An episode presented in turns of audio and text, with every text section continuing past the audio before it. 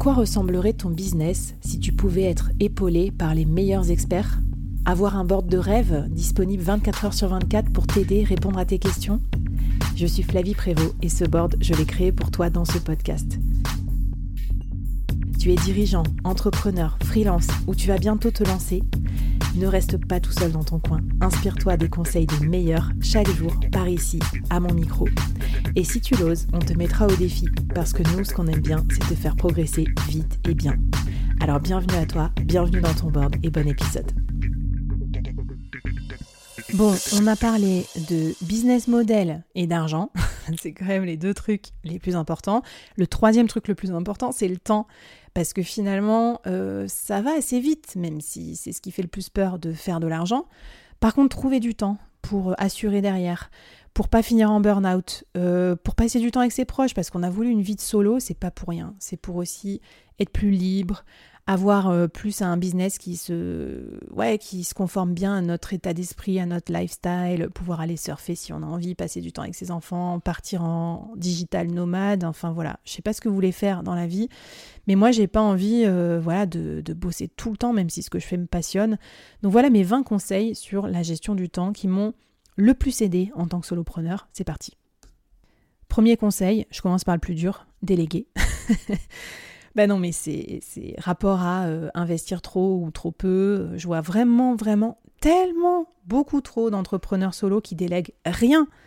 Il y a plusieurs niveaux de délégation. Déjà, euh, tu peux prendre un stagiaire, tu peux prendre un apprenti, et après tu peux faire appel à des prestataires. Et si ça peut te rassurer, t'es pas obligé de les prendre en mode 3000 euh, euros par mois tous les mois. Tu peux déléguer des petites choses. 200 euros par-ci, 300 euros par-là. Donc délègue, délègue, délègue, c'est indispensable. Tu vas pas grandir euh, bien loin sans déléguer, même si bon, euh, ça pourrait être l'objet de toute une mini-série sur comment déléguer quand tu es solopreneur. 2. Supprimatiser, automatiser, déléguer. Ça, c'est important. Euh, déléguer comme ça, sans avoir aucune réflexion sur, sur ce que tu fais pour voir si c'est bien, utile et tout ça, si ça rentre dans ton pareto, ça sert à rien. Donc, ce deuxième conseil est essentiel. Ça se passe dans cet ordre-là. D'abord, tu supprimes des trucs qui servent à rien, ton pareto. Deux, t'automatises tout ce qui peut l'être. Parce que ça sert à rien de déléguer des trucs qu'une intelligence artificielle ou une règle dans Google, euh, dans Gmail euh, pourrait faire. Et troisièmement, une fois que tu as passé tout ça au tamis, alors tu cherches des gens pour déléguer. Troisième conseil, une journée back-office par semaine. Là, vous dites, non mais Flavie, quoi, non mais elle se prend un max de temps. Je te dis une journée parce que euh, d'expérience, moi j'ai mis une demi-journée, je la fais toujours sauter. Donc, parce qu'on a toujours d'autres trucs à faire, des urgences, ou on a envie d'être off. Avec une journée bloquée sans client, bah, le matin, tu fais tes imprévus, machin, et puis l'après-midi, tu fais ta compta. Et en fait, euh, on n'a pas trop quand même d'une demi-journée pour faire son, back-office. Et certains dans le back-office vont mettre euh, euh, publier des choses sur les réseaux sociaux ou prospecter. Hein. Donc attention, prends au moins un jour par semaine pour gérer ton propre business. Cinquième conseil, pas d'agenda ouvert, pas de calendly ouvert aux quatre vents. Vous êtes fous si vous faites ça. Euh, j'en vois encore, il y a beaucoup trop de place dans leur calendrier, tous les jours, le matin, le midi, le soir. Vous, ça, détruit l'efficacité. Moi, j'ai, vous prendrez le, mode qui vous plaît, mais moi, j'ai zéro rendez-vous le matin déjà pour pouvoir avancer, swallow the frog, donc vraiment euh, avancer sur les trucs euh, les plus importants en premier. Et puis l'après-midi, certaines après-midi seulement, je prends des calls Calendly. Sixième conseil, restez minimaliste. Ça, c'est très dur parce que plus on avance, plus on a envie d'outils. En plus, le côté revenu scalable, c'est l'enfer. Faut un site internet, un lead magnet, des séquences d'emails, des machins pour gérer sa formation et tout. Donc on a plein d'outils. Ça coûte très cher, mais surtout ça prend beaucoup de temps. Euh, on prend beaucoup de temps à s'embarquer dessus et tout. Donc c'est vraiment, euh, je trouve, euh, des fois contre-productif. Septième conseil, traque ton temps. Moi j'utilise Toggle. Je le fais plus en ce moment, mais je l'ai fait pendant euh, presque six mois pour voir où allait mon temps. Et j'ai été très surprise du résultat. Et en fait, compare ton temps à tes objectifs. Et tant que tu n'as pas ton temps investi sur les objectifs que tu as fixés pour le trimestre, bah, c'est qu'il y a des choses à changer. Ça permet aussi, bien sûr, de euh, voir si tu es rentable, rapport au conseil sur l'argent. Et puis, euh, ça permet aussi de voir si tu investis assez de temps sur tes activités scalables pour l'avenir ou si tu es tout le temps en mission client. Huitième conseil, écris tes process. Moi, je les ai mis dans Notion, peu importe ce que tu utilises, mais tout ce que tu vas répéter, faire plusieurs fois, etc., qui est euh, critique pour ton entreprise, par exemple, moi, ça peut être, je sais pas, moi, mon process de, d'enregistrer une mini-série pour le board, c'est écrit. Parce que c'est ça qui va te permettre de pouvoir ensuite déléguer plus facilement des choses ou euh, onboarder plus facilement tes clients, aller plus vite, ne rien oublier, un peu comme la checklist de décollage d'un avion d'un pilote. Euh, euh, en fait, oui, il a déjà piloté des avions, oui, il connaît ça par cœur, mais en fait, si ça existe, c'est pas pour rien. c'est parce que du coup, on va plus vite. Même quand on est fatigué, on n'oublie rien, voilà. Parfois, on regarde les choses telles qu'elles sont en se demandant pourquoi. Regarde telles qu'elles pourraient être en se disant pourquoi pas. Il y a la la la, si l'on prenait le temps, si l'on prenait le temps. Il y a là la littérature, le manque d'élan, l'inertie, le mouvement. Dixième conseil, tout documenter. Tout, tout, tout. Alors, quand je parle de tout documenter, ça peut être documenté pour faire du building public, tu t'en serviras sur les réseaux sociaux.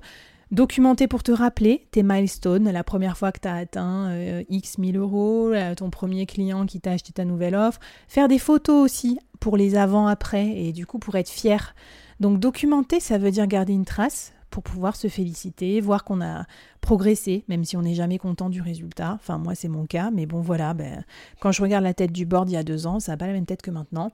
Et je suis contente d'avoir gardé ces petites traces archéologiques de mon évolution de solopreneur. Onzième conseil, programme des plages de travail profond en mode avion, deep work.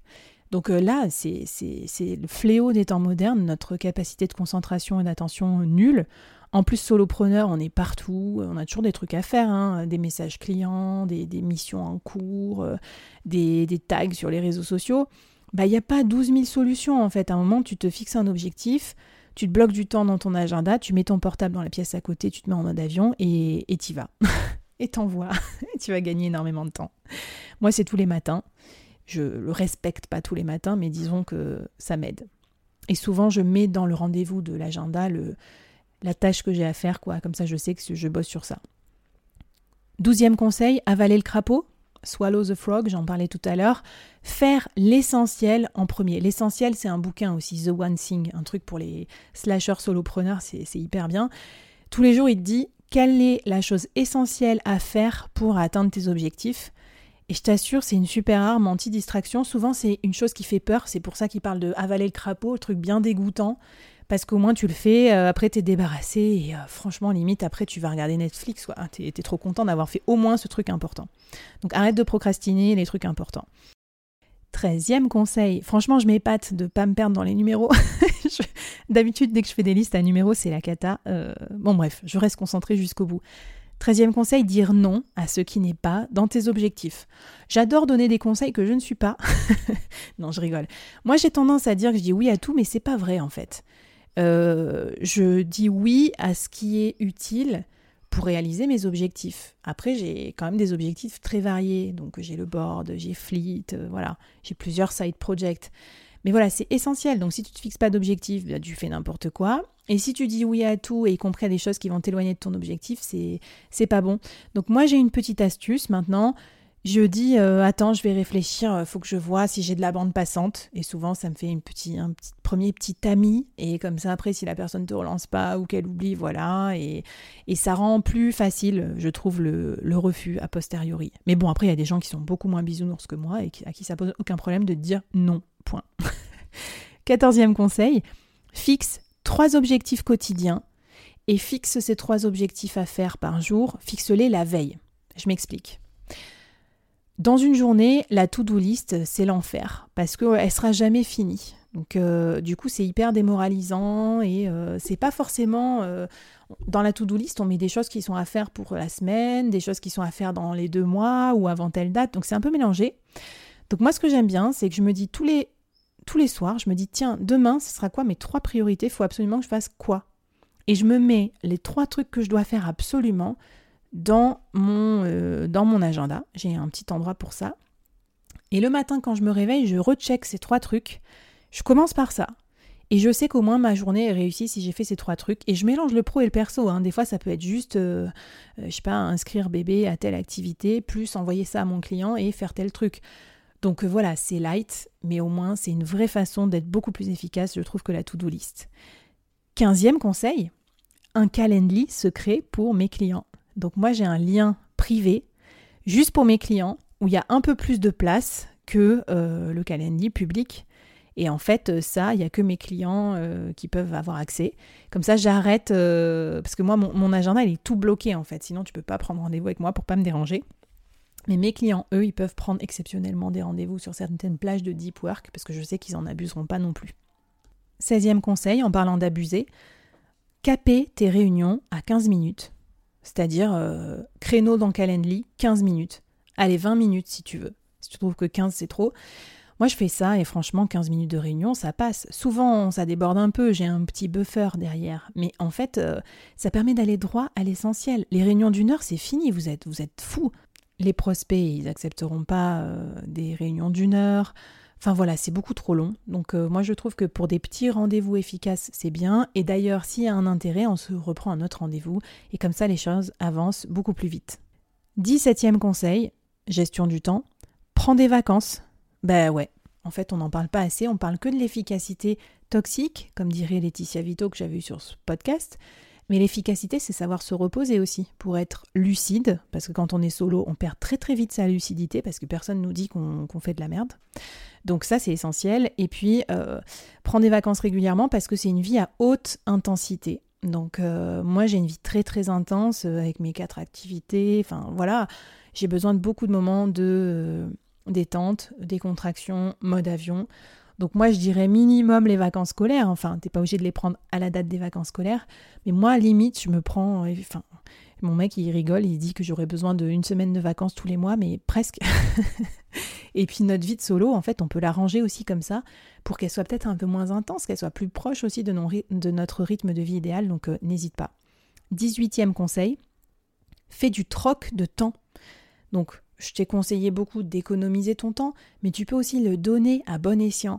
Par exemple, si tu donnes une heure de ton temps à un confrère ou consoeur solopreneur, voilà, pour l'aider, et elle ou lui te donne à l'inverse une heure de son temps sur une problématique que toi tu maîtrises pas, tu auras une heure de consulting haut niveau gratuit quoi. Ça c'est trop bien, on le fait tout le temps, c'est le côté euh, sparring partner, euh, buddy dont je parle souvent.